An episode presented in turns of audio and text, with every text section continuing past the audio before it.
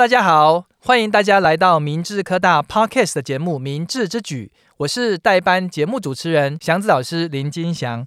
今天呢是一个非常特别的节目，以往我们都邀请一位特别来宾，但是今天我们邀请了两位，一位是正宗明治工专第一届的大大大大大学长于雪明，让我们来欢迎于雪明于学长。大家好，我是于雪明。呃，我们以往都是邀请，比如说十届啦、十二届啦、八届、九届，哇，今天我们邀请到第一届的大学长，真是非常的开心。那因为呢，今年是明治科大建校六十周年的大日子哈，所以我们有办一系列的活动，里面就包括了学长的个人画展。那个人画展当然缺少不了一位优秀的策展人，所以接下来要介绍的是策展人瑞琴姐，请瑞琴姐来跟大家说个 hello。各位好朋友，大家好，我是瑞琴，是我们这次于学长举办书画个展的策展人。那今天我也谢谢祥子老师有这个机会，让我跟于学长进入录音室，跟各位听众 say hello，谢谢，谢谢。这个是我们该感谢学长跟瑞琴姐，让我们有这个机会一起来进行这个访谈。策展工作非常不容易哈，等一下我也想跟瑞琴姐来聊一聊，到底是多么不容易哈。如果来明治科大来过的朋友们，应该都很清楚。那我们在创新大楼一楼有一个好地方啊，那个好地方呢，就是我们的明治一郎。我们经常在那边会办各种不同的展览。那因为学校也接了很多 USR 的相关的活动，所以呢，在泰山在地或者是在新庄附近的个展或者是画展等等书画展，都会在我们这个地方办。今天呃邀请的于学长呢，也是即将在这个地方办展览。好，那所以呃我们来聊一下跟这个展览相关的一些来龙去脉。那首先我想要请问于学长，学长你是呃哪一个科毕业的？我是工业管理科。所以第一届八年，五十八年第一届的毕业生，是是是，五十八年那个时候我应该是负三岁哈。学长是第一届公管科毕业，听起来是一个非常硬邦邦而且很有理性的一个工作。那能不能简单说明一下，怎么会投入绘画这个行列？其实我投入绘画这个行列，是我七十岁从职场上退休以后，大约过了五六个月的时间，就突然决定说，我不应该呃浪费我退休的时间，我必须应该找些什么事情来做做。当时呢，我就想到说，因为我有书法的这个根基，大概有练过好几十年，三四十年。所以我想说，绘画应该是一个领域，可以让我能够很快的进入状况，所以我就是进入这个这个 area 这样子。是哇，学长，如果用五十八年来算的话，那那学长您又特别提到是在退休之后才开始从事绘画的工作，那这样算起来可能不到六年的时间，差不多不到六年，五年多，将近六年。哇，所以在意思就是说，在六年不到的时间，可以从零。到可以办一个非常丰富作品的画展，这个是件非常令人感到羡慕的事情。那学长，那您是在退休之前就打算做这工作吗？还是怎么样的因缘机会开始绘画？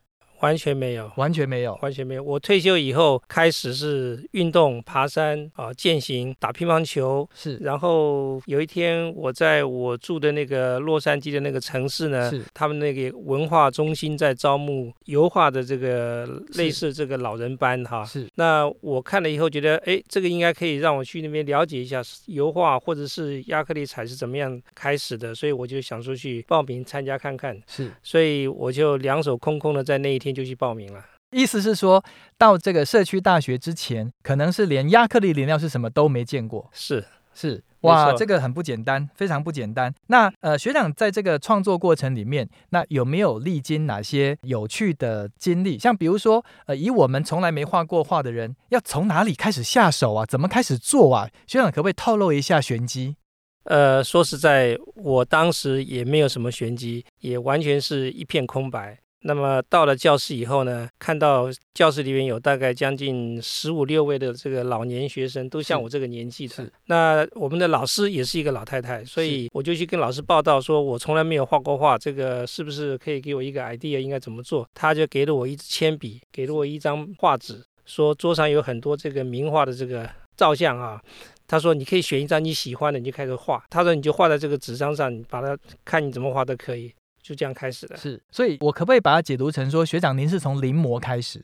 对，因为实际上创作对我来讲根本就是遥不可及了。我是先想说，能够把有一些我喜欢的、看上的画作，能够画成我自己的作品。那有一个东西可以学习、可以读、可以画。如果画得出来的话，这样就应该相当不错了。是，是这样的开始的。是是是。那根据我自己的教学经验呢、哦，如果说一个从零开始，他完全没有经验的学生，他如果要学画的话，通常他前半个小时大概就是望着一张白纸发呆。那您在是怎么样开始您的第一笔？倒不会说是望着白纸发呆，因为我看了那张画以后呢，它是一个港口，有一排的这个水岸跟一排的房子，背后是山，我就想说就把这个图像把它画出来。是，所以我就把我的那个白纸呢跟那个画作呢在比例上做一个对照，然后想象中这个白纸上应该有怎么样区分它的 layout，把画纸分成大概是六到八个区格，然后一格一个这个 sketch 把它画出来。是。画完了以后呢，可以看到出一个模型了。但是那两个钟头的上课其实画不完的啦。哦，当然当然，画不完，大概只是画了一些大概的一个线条。所以回家以后呢，我就开始琢磨应该怎么把它画好。同时想说，要画这个亚克力彩的这个画的话呢，我必须要有适当的工具。买回来以后，那个礼拜就在家里面用那个正式的画布开始重新 sketch。是哇，那第一幅画大概花了多久？也那学长您有没有印象？呃十二月十三号，二零一七年到二零一八年的一月六号，哇，刚好是刚好是五个礼拜，是五到六个礼拜，是。那可不可以冒昧问一下，这一张这么具有意义的作品，在这次展览看得到吗？看得到，是大家可以看得到。是，而且我我因为是学工程的，所以我对这个作品在进行的过程当中呢，为了要让自己了解我画的东西跟原作是不是相似。所以我每画到一个段落，我就把它照一张相。我收集了这个过程中照的十二张相，从第一张的 sketch 到最后完成，把它全部排列在一个画布上面，跟我的成品摆在一起展览，让大家能够知道说我的第一幅画当时是怎么样一个过程，怎么样完成的。哇，那几乎可以变成教科书的一部分。有人这么说。那我们有机会看到这个作品，把它呈现出来吗？这个过程可以，可以。可以是，那各位听众一定不要错过这一幅作品，还有它成功的过程哦。那呃，学长在这个作画的这个六年期间里面，呃，大概完成了多少东西？我的画画过程大概可以分成三个阶段啊。二零一八年的元月，也就是二零一七年的十二月，是到二零一九年的十二月，这个应该算是我的第一个阶段。是在这个阶段里面呢，我一共完成了将近二十幅的世界名作的临摹。是，这里面有包括很多非常非常有名的画作。那刚开始，当然我不敢去画那些名作，像蒙娜丽莎了，这个拿破仑，哇，还有这个十岁啊。我刚开始不敢接触这些画，我是先接触的是一些比较直观的这些学风景画，或者是一些像《老人与海》类似这样子的画。这个阶段里面呢，我画这二十幅画过了第一年以后，我就开始进行选择难度高的画，像《蒙娜丽莎》，像这个《救世主》，像《最后晚餐》，那还有这个《神造亚当》，这些都是很难画的画。但是我都是用我自己的方式，当然中间我也有很多朋友在给我支援。瑞星是其中的一个啊，哦，所以我就是闷着头，尽量把它们画出来。很幸运的，我就是在两年之内把二十幅画全部都完成了。哇，所以这二十幅画没有一幅画半途而废。哦，是是是是是，这跟我们知道的学生在学画的过程很不一样。我们很多学生在学的过程里面，可能他就是非常多的未完成品。学长能够把这些画把它都完成，这是一件不简单的事。那学长在临摹了大概二十幅之后，就开始做自己的创作了吗？呃，二十幅以后呢，也就是在那个时候，因为中间我曾经参加了二零一八年的纪念董事长逝世十周年的校友书画联展，我画了三幅董事长的这个肖像画。写了两幅勤劳朴实的这个书法。那参展以后呢，效果应该是不错。但是我当时我人不在台湾，我在美国画完画以后，我就寄给瑞琴，然后瑞琴帮我拿去裱装整理，交给沈明德，然后参加这个画展。甚至于在画展中间还替我领了这个学校的一些鼓励的那个奖状什么的哈，都是瑞幸帮我一手包办。那那个时候因为碰到那个疫情，COVID-19，所以我有四年没有回台湾。哦。所以实际上画回来以后，画展到后面的四年中间，我基本上再也没有看到我那几幅画。所以呃，二零二二年我回来台湾的时候呢，瑞幸就陪着我到明治去见校长，顺便去看看我的画，还有那个许逢奇，因为我很怀念我这几幅画跟这个书法。那么这个前面这两年中间，除了这三幅董事长的肖像画是算作是我的创作以外，其他都是临摹。那临摹到二零一九年底，我觉得我不应该再临摹了，我应该是说已经从这些临摹的过程当中学到了一些基本的技法跟对画面的掌握。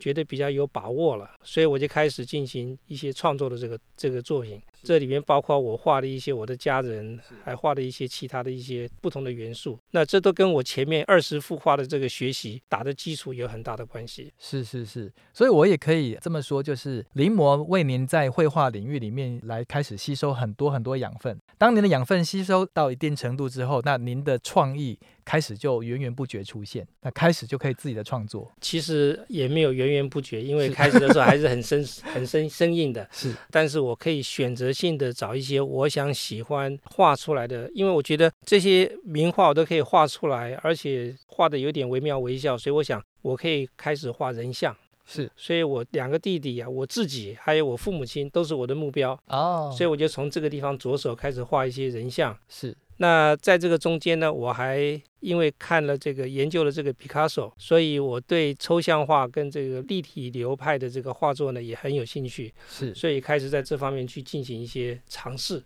是是，是这样来的。那在这个过程当中呢，呃，因为参加那一次的画展，林荣泰学弟也是你们的学长哈，他看到我的画，他在二零一九年下半年跟我联系上。他刚好参加一个国科会的 AI 的这个艺术转型的一个研究，所以他让我来参与这个活动，给我了一些作品，让我来画出一些抽象的、立体的一些创作跟一些临摹，给他去做研究，是这样子来的。所以在做了这么多创作以及前面的临摹，那想必就是累积了非常非常多的作品，然后这开始会有一个办展这个初心，是吗？是的，这个抽象跟创作的这个部分呢，我大概也画了将近有二十几幅作品。哦哦，哦，所以这一次大家可以看到我将近五十幅的呃亚克力彩的这个画作，里边有一半是临摹的，一半是属于后期的这个创作。那在二零二二年的一月，我突然想说，我应该要画一些国画，是，而且我有几十年的书法的这个基础啊，所以我就想说。我应该进入国画的领域哦，所以我就开始寻找知名的这个画作。那个时候呢，瑞琴已经在这个师大是读书了，所以他给我一些资料，说你可以从这个故宫三宝下手。是哦，那我就选了《西山行旅图》跟《富春山居图》，把这两幅画先自己从里面选了一个片段练习了一下。我觉得哎，奇怪，这个国画我写画起来非常的得心应手。我就开始经过一两个月的这个练习啊，我就正式开始画《富春山居图》，然后这个作品。这次也会展出，是一个长达十一公尺哦的长卷，花了大概两个多月的时间把它画完的。那这个画作应该是一个非常有趣，也非常呃令人耳目一新的一一幅作品。是。那这个完了以后呢，我就进行画那个《西山行旅图》。是。那这一幅作品呢，它是一千一百年前北宋时期的作品，原始的画面原作很不清晰。是，所以我就找了这个清朝的一个大师，他临摹的这个作品的两幅画。哦，我选了一幅比较高清的，我把它临摹了两遍。两遍临摹完了以后，我对它里面的一些表达的方式、笔法、细节跟这个用的这个墨色是比较有掌握的以后呢，我就第三遍就开始临摹原作。是哦，那这个原作大概经过不到一个月的时间就把它完成了。哇，速度很快耶。对。那因为呃用墨来画画呢，跟用呃亚克力亚克力彩画画，它是两个不同的理念。在工序上面呢，亚克力彩是很复杂的，是水墨呢就变得比较单纯。对，再加上我有书法的根基啊，所以我画起来我就觉得很得心应手。是，就在短短的三个礼拜我就把它画完了。是，那画完了以后呢，十一月我去参加一个我们当地一个六十四年历史的一个画会，是画展。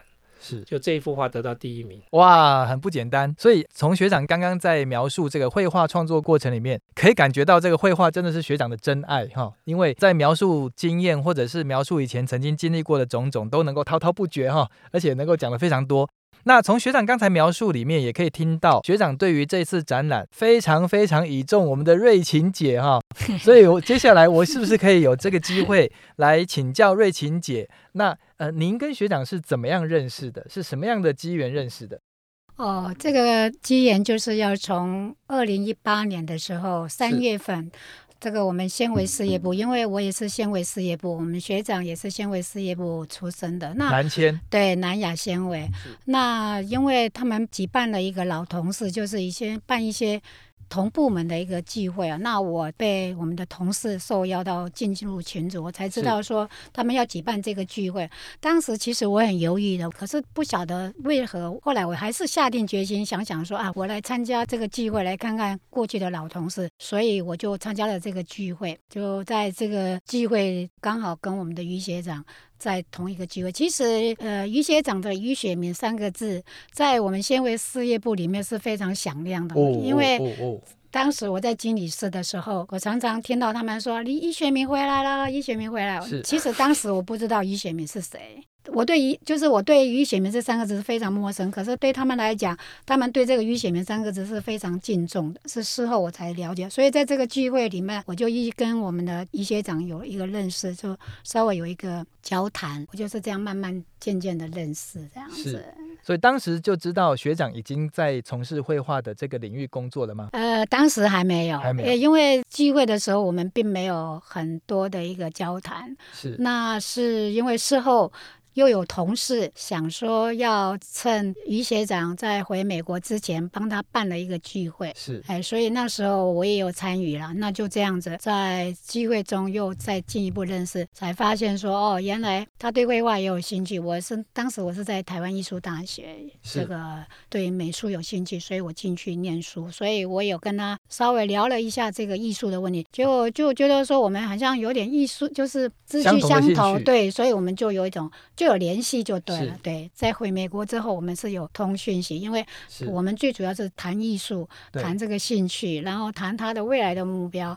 那我也谈我想要做的，所以我们就一起互相，有些时候真的是互相讨论这样子，对。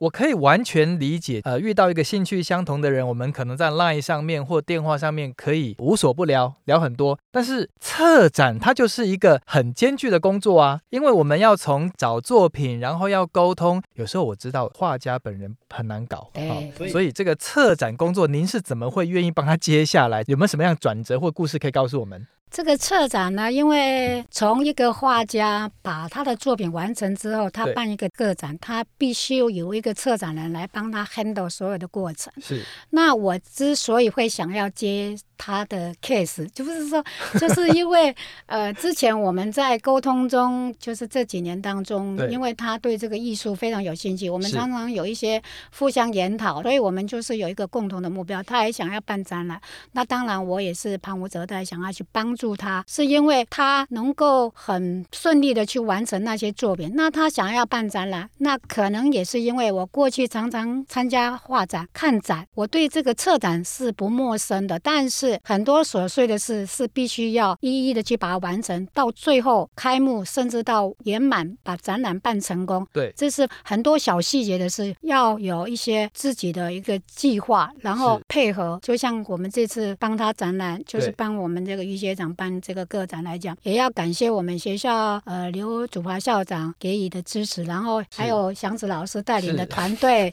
摄影团队，就是大家要互相配合，我们才能够完成一个很棒的一个展览。所以我期待说，祥子老师讲的，呃，为什么我会接他？大概就是因为这样，我想说，我也是可以从中学习，未来可能我会自己办个个展，是，可能那时候都是我会自己来了。是，OK，是，是，谢谢祥子老师。是是是，这个有一天哈，那我们跟校长一起晨跑，校长就说：“你知道吗？我们明治哈常常被人家笑是文化沙漠，好，因为是工科的一个学校哈，从明治工专开始。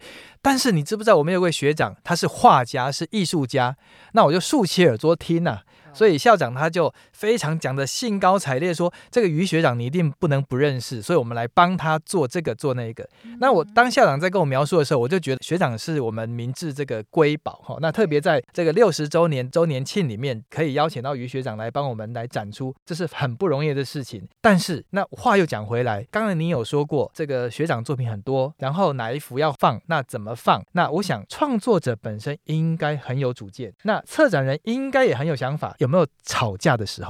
那谢谢祥子老师问到这个问题，我就要呃坦白以对哈。是是是。呃，我只能说学长于学长他做事情是非常的严谨，对，那是有条不紊的。那我觉得他的想法跟我的想法有些时候会有一个出入，哈。那我们之间有些时候会遇到一些不能够沟通的，比如说他坚持他的意见，我坚持我的意见，可是到最后我会讲理由给他听，他就他就没辙了，他就会他就会等于是说会顺从我的意思，是投降了。因为我对我会讲道理给他听。那比如说这次编画册，他真的是亲力亲为，他一手包办。可是说真的，我经过看了之后，有些东西我认为不该这么样做，给他纠正。那他当然心里会觉得说：“哎呀，他都已经很辛苦了。”可是我想说，有些事情就是要完美，一定是要把它做得更完美。所以我会一而再、再而三的去要求。比如说这次他说他的作品，他希望把他所有的作品的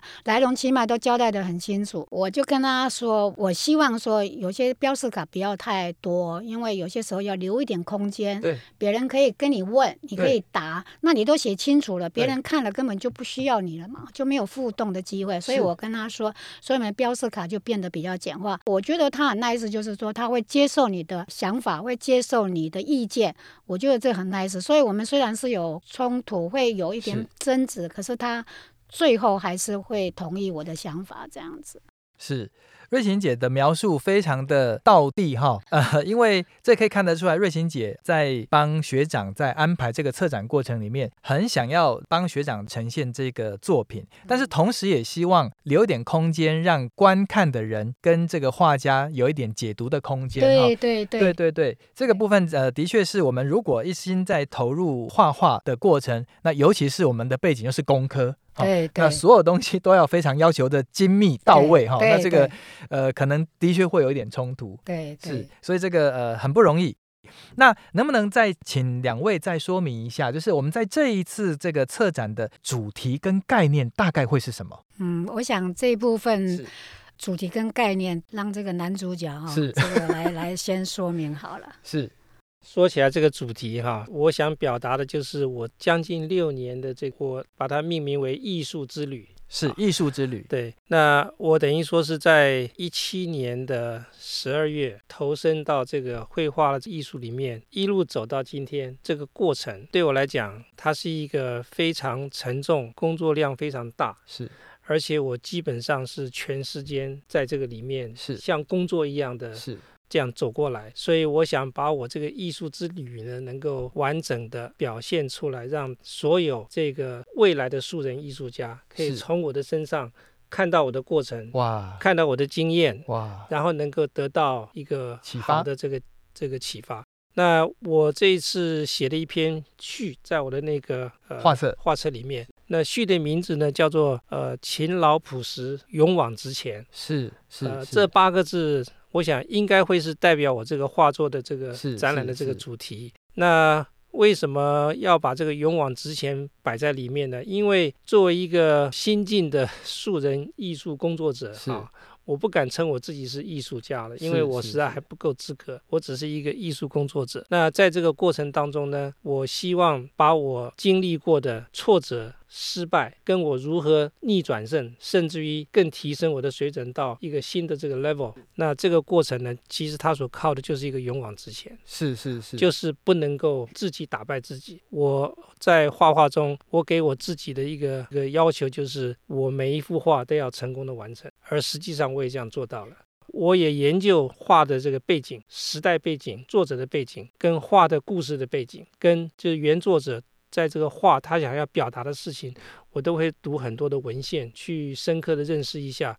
然后来模拟我自己，如果这样做的话，是不是也可以发展出自己将来创作的一个好的方向？所以我对很多画家都去做一些研究。像其中给我印象最深刻的就是毕卡索，他是一个大家都熟悉的一个画家，但是大家对他的这个认知总觉得他是一个画抽象画的一个画家，但是没有人知道他在八岁到他三十几岁的过程当中，他基本上是写实派的，他可以临摹一幅画，临摹五十四遍哦。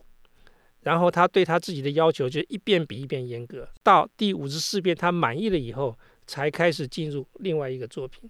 所以他对自己的训练就是这样子做出来的。但是他后来演变成为一个。新的这个派流派呢，那是他自己的这个心灵上的一个成长而造成的转变。所以我觉得毕加索这个过程呢，我感觉到有点亲切，因为我的过程没有像他那么小就开始做，但是我从七十岁到四年以后开始画我的自己的创作呢，他的那个过程跟我有点相似。我画三遍、画两遍这种作品，我当时已经觉得我不简单了。还有画五十四遍的，之后我才知道，原来他画五十四遍，他一遍一遍一遍画五十四遍，我都想想象不出来他是怎么完成。但是那个就告诉我们，你不要以为你画三遍你就很了不起了，其实你还还差很多很多。所以我在学习的过程当中也学到，对艺术真的必须要谦卑。好，那非常感谢学长在走这个艺术之旅的过程里面淬炼出这么有智慧的话，那也我想呃应该也给我们很多的启发。那所以呢，在这个 podcast 的前面的听众朋友们，那是不是也把五十四写得大大的贴在自己的书桌前面？那所有事情呢，就是多做几次，一定会有点成就。那接下来的话，我是不是想要请瑞琴姐在这个节目结束之前呢、是怎么样以一个策展人的角度，能不能告诉我们，哎，学长的作品有没有哪一幅是？必看不可哦，那个祥子老师这样子问我，我得思考一下哦。是是是，您是说他所有的作品中哪一幅是比较呃值得去看的？其实我在想说，他所有的作品，因为都呃经过他的。笔下功夫是。都下了非常多的功夫，每一幅都非常的精彩。是，尤其我最喜欢、最想要推荐的，虽然是一个临摹的作品，是，不过如果能够临摹的这样惟妙惟肖，我倒觉得。不是一个简单的事情，好，那我想我要推荐的就是蒙娜丽莎哦，蒙娜丽莎。的微笑，对，为什么呢？因为这幅作品这个神韵哈，我们画画，尤其是人物画是最困难的，是他的呃面部的表情，如果要很逼真的话，你比如说今天我画一个祥子老师画他的自画像，我不一定要很清楚，但是我的容貌是有类似有神神韵有百百分之八十九十。接近就已经很不错了。是，可是于学长画的这幅蒙娜丽莎真的是百分之，我应该是说是百分之百的精准。哦。所以这幅作品，我很常跟于学长提到说，如果有人想要跟你买这幅收藏这幅蒙娜丽莎的话，我说你千万别卖哦，因为真的是非常不容易。不过。以于学长这种功力哈，因为他已经经过千百次的磨练哈，他应该是可以再一次再画另外一幅。可是我觉得这是他的第一幅作品，所以我希望这幅作品大家如果去看展览的时候，可以特别的仔细的往前去看，呃，张开眼睛，睁大眼睛去看看那蒙娜丽莎的微笑，真的是百分之百的精确。是是是，惟妙惟肖，几乎就是原作重现。惟妙惟肖，对。哇，很精彩哈、哦！刚才呃瑞琴姐的回应让我诶有点流汗哈、哦，因为的确是每一幅画都值得我们去看，那每一幅画都会给不同的人带来不同的惊喜或者是不同的共鸣，所以各位就一定要来仔细仔细欣赏学长的画哈、哦。当然那个蒙娜丽莎微笑这一幅画，我们在前面会加 security 哈、哦，就避免被碰到了 或者被搬走了哈。学长，那我可不可以问问看哦？对一个艺术工作者来说，或者艺术家来说，办展是一个很大的心愿。那尤其是那您是在退休之后办了这个展，那我想应该是一个很大的满足。可不可以问问看？那接下来您下一个愿望会是什么？或者是您下一个艺术之旅会到达哪里？可不可以先透露一点点给我们呃明智之旅的朋友来听听看？讲未来之前呢，先谈谈过去哈。是。前面这个六年的时间里面呢，基本上我并没有任何的规划哦。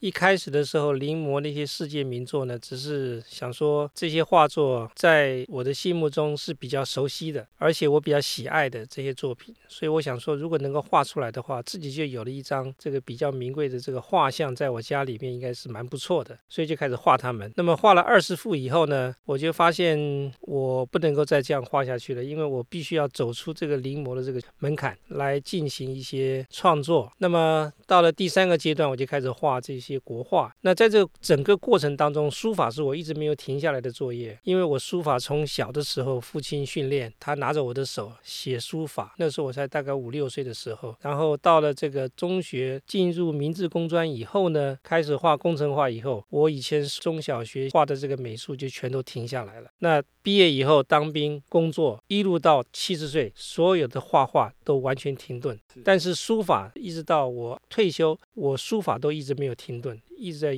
这个书法上有下功夫。所以这个部分让我在画画上有了很大的便捷之处。那至于说未来我会怎么样去继续发展，我想应该。不要说发展了，就是我还是要顺其自然，是 顺其自然。因为第一个，我们年纪也大了，我下下个有人满七十六岁哦。那我跟荣泰讲，我说我要画到我手不能画为止，所以他说你那准备画一百岁，画到一百岁。那我是这样想了，年纪大了以后，大概就会变成宝嘛。是是是。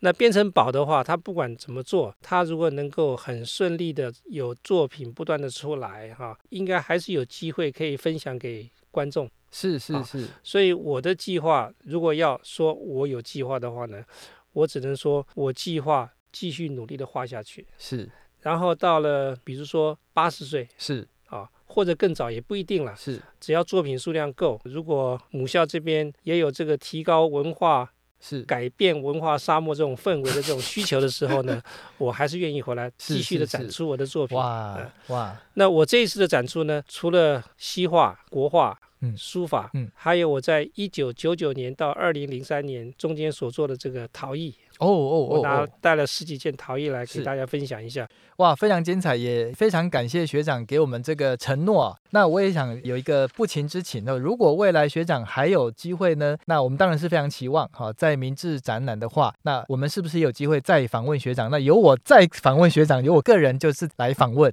是不是有这个机会？那绝对是有可能的啦。是是是。谢谢谢谢学长。那今天呢，非常开心和个大大大学长哈来跟前辈们聊这个艺术创作以及策展的这个心路历程，所以也很感谢学长还有瑞琴姐来陪我们一起分享这个过程的甘苦哈。那我自己是觉得，不管是艺术家或者是创作，或者是在做策展、幕前幕后等等工作，都会面临各种的课题和挑战哈。那都是每一场展览啊，或者是演出，都会是众人众志成城的结果哈。所以。这个过程不简单，那我们设计中心也非常有幸能够参与，恭逢其盛哈。那不但亲眼目睹这个明志瑰宝在学校的展出，我们也可以把这个过程记录下来，让我们感到与有荣焉。谢谢学长，好，今天非常谢谢学长还有瑞琴姐来接受我们的采访，上我们的 Podcast 的节目，让我们的这个节目增光不少。谢谢学长，谢谢。我可以利用这个机会，是是表达一下我的感谢之意哈，因为瑞奇呢，在整个过程当中啊，真的是不但要吃我的排头啊，还要帮，还还要还要帮我把事情做好哈。是。这个实在是非常不简单。他的经验，他的对艺术上的这些认识，还有在策展这方面给我的一些方向和方法啊，呃，有些我并不是很服气哈。但是，但是我回头来检讨这方面，我确实是要学习，因为我没有办过展，呃，我也不懂这些细节。那对于这个艺术工作者跟观众要用这样一个平台来互动的时候呢，我应该怎么准备？我真的是完全没有这个概念。那这一次呢，也让我学到了很多。我本身是希望说，反正我就是一个非常单纯的啊、呃，一个艺术工作者。我希望大家都对我能够百分之百的了解。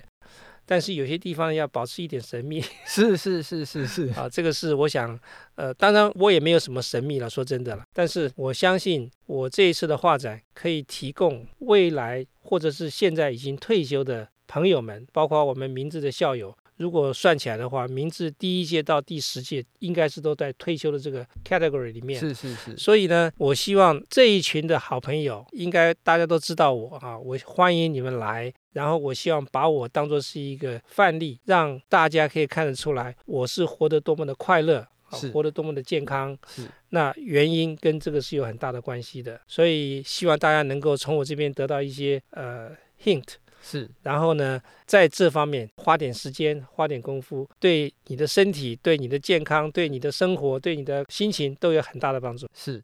那这个学长，我不知道是不是可以来爆个料哈，就是我们刚才在来录 podcast 之前哈，那我听到学长在吱吱喳喳跟林锦州 学长在讲电话，那我就问了一下，哎，学长都透露了一个消息，就是他为了这一次的展览，也把他过去这个六年的作品算是做一个整理，也做了一个画册，我可不可以厚脸皮跟学长帮听众要个几本给我们这个明智之举的听众呢？可以，可以。我这次印的画册算是蛮多的，我印了两千本的画册。哇！在画展当中，我希望能够有校友、有朋友能够支持，帮我认购这个画册。呃，我们有定价，但是如果是现场买的话呢，我们会打一个八折吧。哇！祥子这边呢，是我愿意就是说捐赠十本给您作为这个观众的这个奖品。是。那我的画册里面有包括西画、国画、书法，还有一点点陶艺的作品。内容非常精彩，里面有很多名家的书法跟画作的临摹作品，也有我的创作品。全书有将近一百二十页哦，啊，六十张。是。